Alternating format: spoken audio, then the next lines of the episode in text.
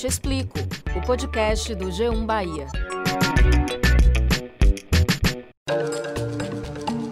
Olá, eu sou Maiana Belo. Eu sou Valma Silva e esse é o Eu Te Explico, podcast do G1 Bahia. Verão chegou, 2022 está batendo na porta e o que muita gente quer nessa época do ano é curtir os dias mais quentes. E tem uma galera que muda toda a alimentação, começa a se exercitar, enfim, começa aquele chamado Projeto Verão, que todo mundo já conhece, né? E aí tome hashtag tá pago na internet, né, Maiana? É isso mesmo, Valma. Já vi muita gente vivendo essa coisa de Projeto Verão, mas eu também percebo que há alguns anos uma galera busca regularidade na atividade física e tem priorizado uma alimentação saudável. Eu digo que isso é projeto vida e que as pessoas já se conscientizaram sobre a importância dessas mudanças. Faz bem para o corpo, para a saúde, para a alma. E acho que quando a gente muda a consciência, fica mais fácil não abandonar o barco, não é mesmo? Já que o verão está aí e muita gente se sente estimulada, agora é a hora. Como começar? O que mudar logo no início, seja na alimentação ou na forma de se exercitar? É o assunto dessa semana do nosso podcast, eu te explico. E quem vai ajudar a gente é o nutricionista Daniel Cade e o profissional de educação física Leonardo Santiago. A gente começa esse podcast pela parte que talvez seja mais difícil, quer dizer, pelo menos para mim, né? Que é a alimentação. A gente conversa com o nutricionista Daniel Cade. Seja muito bem-vindo, tá? Para esse nosso bate-papo. Olá, é um prazer enorme estar aqui com vocês nesse bate-papo. Adoro falar sobre saúde e alimentação saudável. Vamos nessa. O prazer é nosso em ter você aqui, Daniel. Bem, por que é tão difícil para muitas pessoas adquirir hábitos alimentares saudáveis? Boa pergunta. Eu acho que isso, essa é uma pergunta que eu me faço também diariamente, né? tentando ajudar os meus pacientes, os meus seguidores, enfim, as pessoas que eu, que eu tenho relação. Eu acho que a maior dificuldade tá ligada a essa nossa rotina, nosso estilo de vida, né? Essa coisa do, do mundo corrido, mil reuniões. Veja como foi a correria hoje de manhã para a gente, né? É, conseguir estar tá aqui junto. Então, eu acho que a correria do nosso dia a dia, as demandas, família, trabalho, criança, né? Tudo isso tem nos levado a uma, a uma aceleração da vida e a uma, um nível de conveniência que acaba que dá muito trabalho para a gente se alimentar bem, ah, nem sempre é, é conveniente. E aí a gente entra nesse piloto automático, minha irmã, e acaba esquecendo de se cuidar, esquecendo de fazer, ou até deixando de fazer boas escolhas, né? E, e fica só com foco na, na produtividade, na performance. Eu acho que esse é o desafio da nossa geração. Tem a questão também, Daniel, não sei se você vai concordar comigo, de ter as coisas muito rápidas, né? E hoje em dia a gente encontra restaurantes que trazem para a gente a prática. Só que para a gente ter uma alimentação saudável, às vezes a gente tem que abdicar dessa prática e se esforçar um pouco mais. Como é que qual, qual a sua dica assim para começar a ter, para que a gente possa ter hábitos saudáveis? É verdade, é, é o lance que eu falei da, da conveniência, né? É, eu sempre costumo dizer que qualidade de vida hoje, no nosso tempo, é ter tempo. Né? Quem tem tempo, tempo hoje é um luxo. Quem tem tempo tem, tem uma chance grande de ter saúde. Então, é, meu maior desafio aqui, também como pai, como, como pessoa, é administrar o tempo. Eu acho que vale a pena a gente buscar um pouquinho é, essa, essa habilidade, né, e um pouco de conhecimento, de estratégias de administrar melhor o tempo, né, e, e aí, o outro lance é a gente se conscientizar, né, de que a gente precisa se cuidar, né, tentar ser protagonista da nossa saúde, da nossa vida, né, a saúde é nossa, não é do médico, a doença, quem tem alguma doença, não é, a doença não é do médico, é sua, então a gente precisa se relacionar melhor com o nosso corpo, com, com a gente e é, tomar as rédeas e decidir sobre isso. Acho que requer essa esse nível de conscientização, de sensibilização, que às vezes muitas pessoas tomam, têm isso num momento como agora, na pandemia do Covid, né, que muita gente achou que, muita gente esperava, eh, nós todos esperávamos que, que a medicina fosse, logo no início, dar, dar conta disso, né, e que ia surgir logo uma vacina, e aí a gente foi vendo, foi vendo que a gente ficou à mercê de, quem tem uma imunidade melhor, quem tem uma condição de saúde melhor, é, esteve mais protegido, está mais protegido. Quem não tinha lá essa saúde tão bem, né, ficou mais vulnerável, acabou até tendo um prejuízo maior. Então, é, acho que foi um, sabe, um, um alerta para que a gente é, faça a nossa parte, o nosso dever, né, de cuidar da gente, cuidar da nossa saúde, porque esse é o maior investimento que a gente pode fazer, é, nunca vai ser demais. Daniel, você falou sobre a saúde física, mas eu gostaria de falar também sobre a questão da saúde mental, porque ela interfere diretamente na nossa alimentação. Eu mesma sou uma pessoa que acabo descontando as emoções na comida, principalmente no açúcar. Quando eu tô nervosa, parece que o docinho vem assim para salvar o chocolate. Eu vou te fazer uma, uma pergunta que eu tô até com medo de ouvir a resposta. É verdade que açúcar causa vício? E sei que você é nutricionista e não psicólogo, mas certamente você vai saber falar. É possível desenvolver alguma técnica, fazer algo para parar de descontar essas emoções na comida ou até mesmo fazer substituições de alimentos, enfim, de que maneira que eu e milhares de pessoas podemos nos livrar desse mal em nossas vidas? Legal, boa pergunta, gostei. É, eu acho que com a pandemia também veio muito à tona essa questão da saúde mental. Na verdade, quando a gente fala de saúde, a gente está falando de uma forma integrativa, né, de corpo, mente, espírito, então tá tudo ligado. Se você não está bem emocionalmente, seu corpo vai sentir isso, né? Até porque eu acho que é a cabeça que comanda o corpo. Mas em relação a isso, é, é fato que a gente usa a comida como válvula de escape para nossos problemas, nosso estresse. É fato que a comida às vezes acaba sendo uma fuga, ela acaba sendo também um consolo para muita gente, né? É assim que a gente se relaciona com a comida, ponto. Agora, como é que a gente pode mudar esse padrão? Né? Como é que a gente pode fazer as pazes com a comida? Como é que a gente pode é, mastigar menos os nossos problemas. Eu acho que aí é um, é um caminho longo, né? É um caminho que eu tenho trilhado aí também e que envolve muito autoconhecimento. Porque é, essa aí tem muita coisa debaixo do tapete de infância, né? São muitos anos de terapia. É, eu aconselho todo mundo a, a começar, né, de alguma forma, a buscar essas respostas dentro, dentro de si, porque não existe um remédio, não existe uma fórmula mágica, não existe assim uma estratégia que eu possa lhe dizer aqui, ó, você vai fazer isso e vai resolver. Daniel, você falou que quando criança é, ia para a roça e comia o ovo da galinha caipira, deu outros exemplos. E você tem filhos pequenos. Qual a dica que você dá para os pais inserirem uma, uma alimentação mais saudável na rotina dos filhos. A gente sabe que muitas crianças costumam recusar alguns alimentos, que tem mãe que sofre para dar uma fruta, uma verdura para a criança, de acordo com o seu conhecimento profissional, mas também com a sua experiência na paternidade. Como é que isso uhum. pode ser mais fácil para que as, as crianças tenham uma rotina alimentar de mais qualidade e que possam se tornar adultos também mais saudáveis, porque a gente sabe que o que se aprende na infância a gente vai levar no resto da vida, né? Então teremos uma geração mais saudável de repente. Perfeito. É, não, esse é um problema que a gente tem que a gente está enfrentando também, né, das crianças com doenças de adultos, crianças com obesidade, com hipertensão, diabetes. É, o que eu, a primeira coisa que eu, que eu recomendo é busque seu exemplo em sua casa.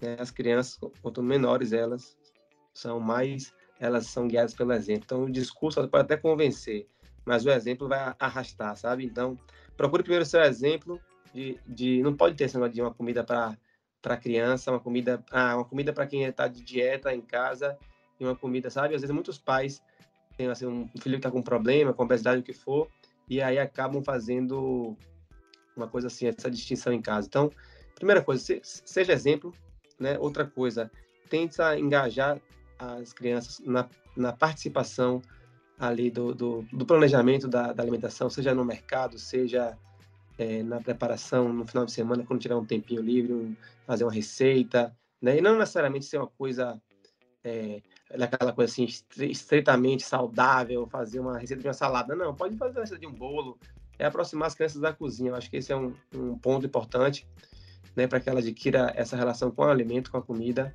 Outra coisa que também é que acontece é que as crianças hoje usam a comida, a, a vida das crianças está tá muito um tédio, né? Criança tem muita energia, precisa de espaço, precisa de brincar, precisa se ocupar. E hoje em dia a gente está vendo assim que a rotina das crianças é basicamente ficar o dia inteiro dentro de uma, colado numa tela de, de computador, né, ou de celular, tempo de tela exagerado e com aquele monte de energia sem gastar. Então a criança acaba usando a comida também como uma válvula de escape para sair daquele tédio para, tipo assim, alguma, sabe, é, é, é, alguma fonte de prazer. Então, a gente, quando eu era criança, eu me alimentava de brincadeira, correndo, brincando, né, e se divertindo, jogando bola. Então, esse é um desafio dos pais agora na pandemia, por conta do, né, a gente ficou muito tempo clausurado, então, por isso muita gente engordou, porque a comida foi a única fonte de prazer ali, de, de distração, de entretenimento. A comida, ela assume todos esses papéis, entende? Então, eu acho isso, é procurar também um tempo para ficar com as crianças, né? Não terceirizar a educação das crianças, brincar com a criança, né? Dá trabalho, é chato, às vezes a gente está cansado, exausto, mas eu, aqui em final de semana, às vezes eu tô assim, exausto, cansado, meu filho, pai, vamos jogar bola, eu vou, assim, tipo, não sei como é que eu vou, sabe? Toma até um café antes para ir, para poder estar tá com ele, porque o que ele quer, às vezes, é companhia, sabe? É a brincadeira, ah, vamos jogar um, um futebol, vamos jogar um, é, andar de bicicleta, e tal, e tentar trazer isso para a realidade da, da, da, família, sabe? Não dar de presente um, um quadriciclo elétrico, dar uma bicicleta, que é porque a criança faça. Hoje o desafio é fazer com que a criança faça algum esforço, né? Daniel, para encerrar, eu gostaria que você falasse sobre o seu projeto Missão Você. Qual é o seu objetivo e o que é que as pessoas podem encontrar ao participar dessa ação? Legal. É, então, assim, eu, tenho, eu venho tentando empreender aí na, no, na internet já há algum tempo. Eu tenho um perfil aberto né, no Instagram, estou agora com um canal no YouTube que vai lançar, é, relançar agora no mês que vem, tentando, tentando levar é, informação de qualidade né, sobre saúde, não só sobre alimentação. E o Missão Você foi um projeto que eu criei, ele é mais, é, vamos dizer assim, individualizado, né? É um, porque não dá para você eu não tenho, não dou conta de dar atenção a tantas pessoas de uma vez só, né? Então, foi um projeto que surgiu depois que eu, que eu parei de atender no consultório. Muitos pacientes ficaram meio que carentes, assim, tipo, pô, Daniel, eu quero continuar a consulta e tal, e vai ser online, como é que vai ser? Aí teve essa, essa correria toda de pandemia. Então, para atender mais pessoas, eu resolvi fazer esse projeto, né? Que é um projeto online, e são turmas que eu abro, sei lá, a cada dois meses, né? Ainda não defini isso, mas a cada dois meses, geralmente eu abro uma turma com um número limitado de, de alunos, e aí lá a gente tem uma experiência digital, que é, não é um curso, não é uma coisa assim de se sentar e ficar assistindo a coisa gravada, sabe? É encontros ao vivo, é muito aquela coisa motivacional também. É, é, ontem mesmo eu tive uma live com uma psicóloga falando sobre comer com atenção plena, a gente fez uma prática lá com chocolate, ensinando as pessoas a, olha que loucura, ensinando as pessoas a, a saborear. Hoje a gente precisa ensinar as pessoas a saborear, a desfrutar do alimento, né? E muitas não saboreiam nem a comida, nem a vida, né? Então, é, é essa interação mais próxima, mais íntima, né? Da, das pessoas que buscam mais ajuda, buscam ajuda e que precisam de ajuda.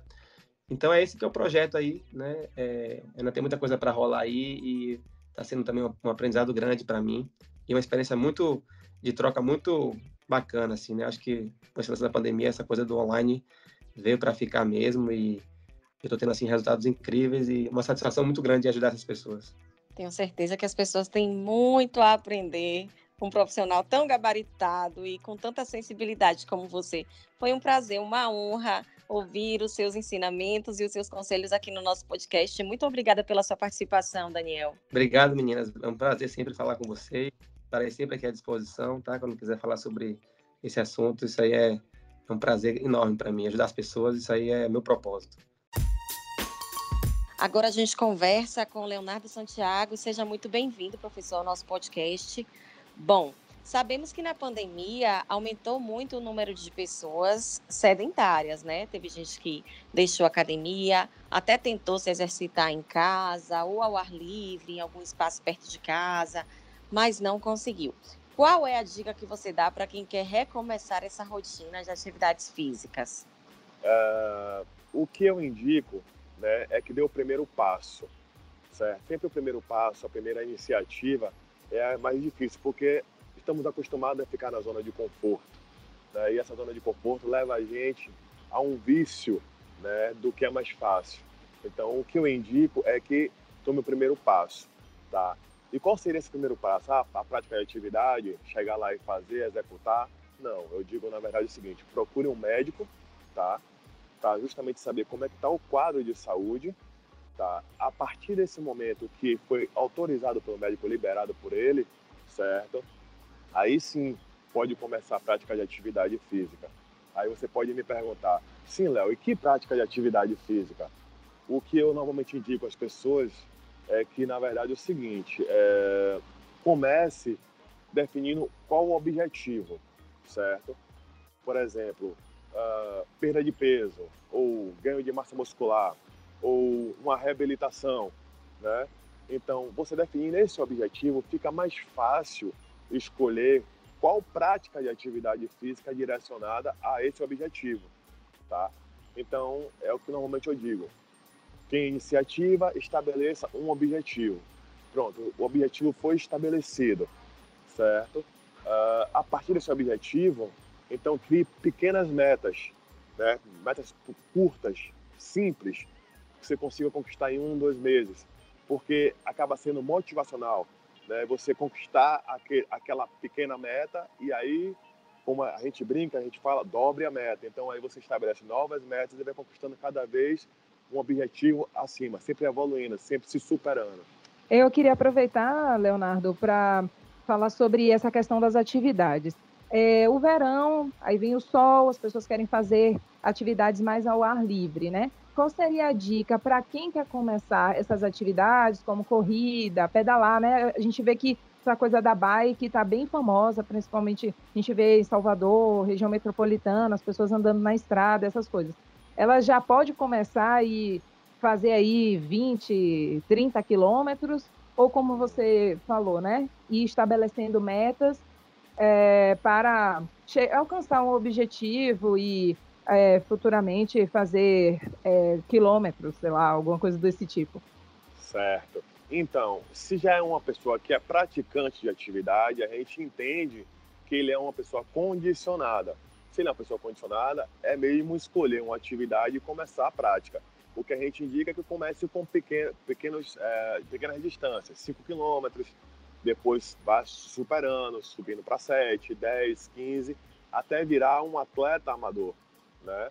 Agora, para um indivíduo que ele é sedentário, que ele não pratica ou ele não está praticando atividade, né, é melhor seguir uh, esses conselhos que eu dei anteriormente, que é procurar um médico, saber se realmente está em condição de começar a praticar atividade física, e se ele não tiver condição né, uh, de ir em busca de uma sala de musculação, uma academia, com atividade ao ar livre, como você mesmo falou, por conta do verão, dessa exposição ao sol e tal, que ele, que ele comece a fazer né, a atividade física de forma moderada. Então, que ele estabeleça pequenas metas, como eu coloquei, né?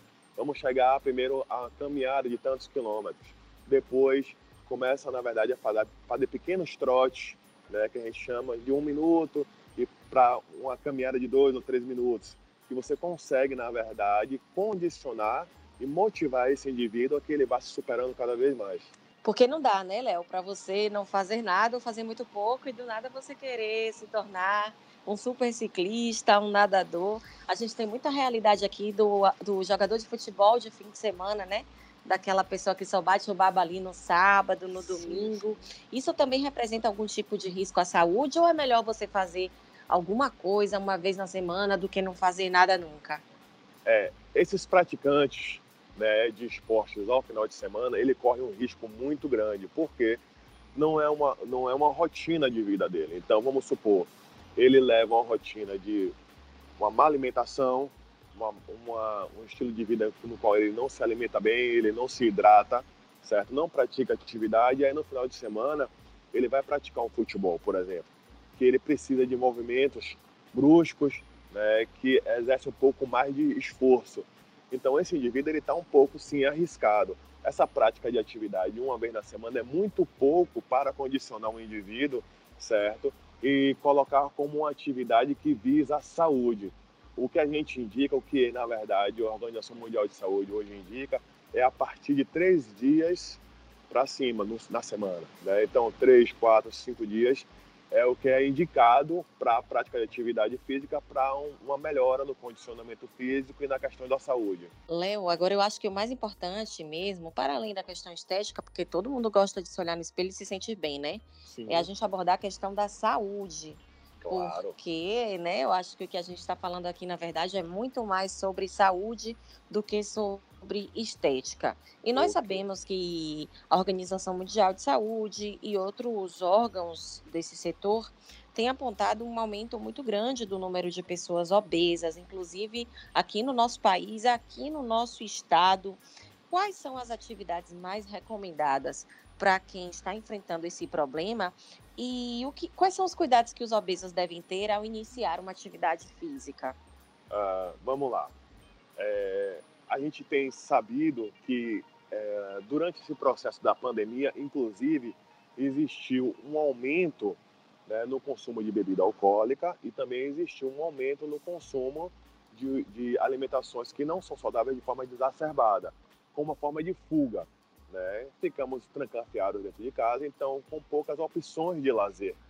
Então realmente existiu um aumento nessa taxa né, de aumento de peso das pessoas, então obviamente aumentou o índice de pessoas obesas.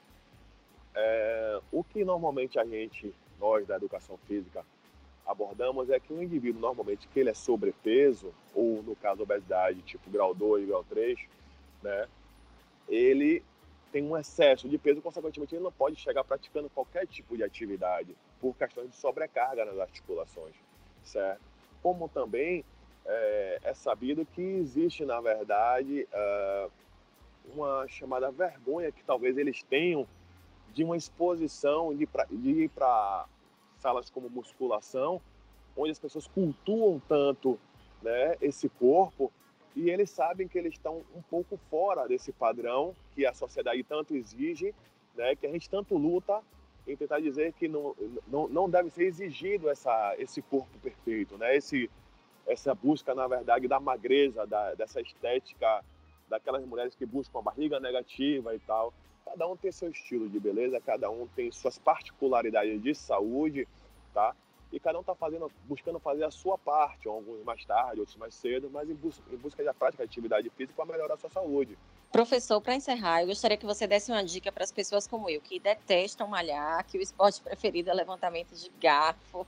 O que é que a gente pode fazer para inserir esse hábito em nossa vida? Estou falando por mim e sei que por muito, por Maiana também, e por muitas pessoas né, que nos escutam nesse momento. Então, é, realmente, né, criar coragem, dar o primeiro passo, como eu falei, que é, é o mais complicado, certo?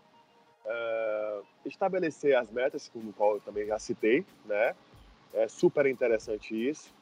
Se precisar de ajuda, eu acho que existe diversos profissionais como eu e dentre outros que têm acesso a, ao Instagram para tirar dúvidas, tira, é, saber como começar. Eu acho que isso daí cabe a questão de, de o que eu chamo de humanidade, né? Você é, se doar ajudar uma pessoa dar um, um conselho, uma opinião, tá?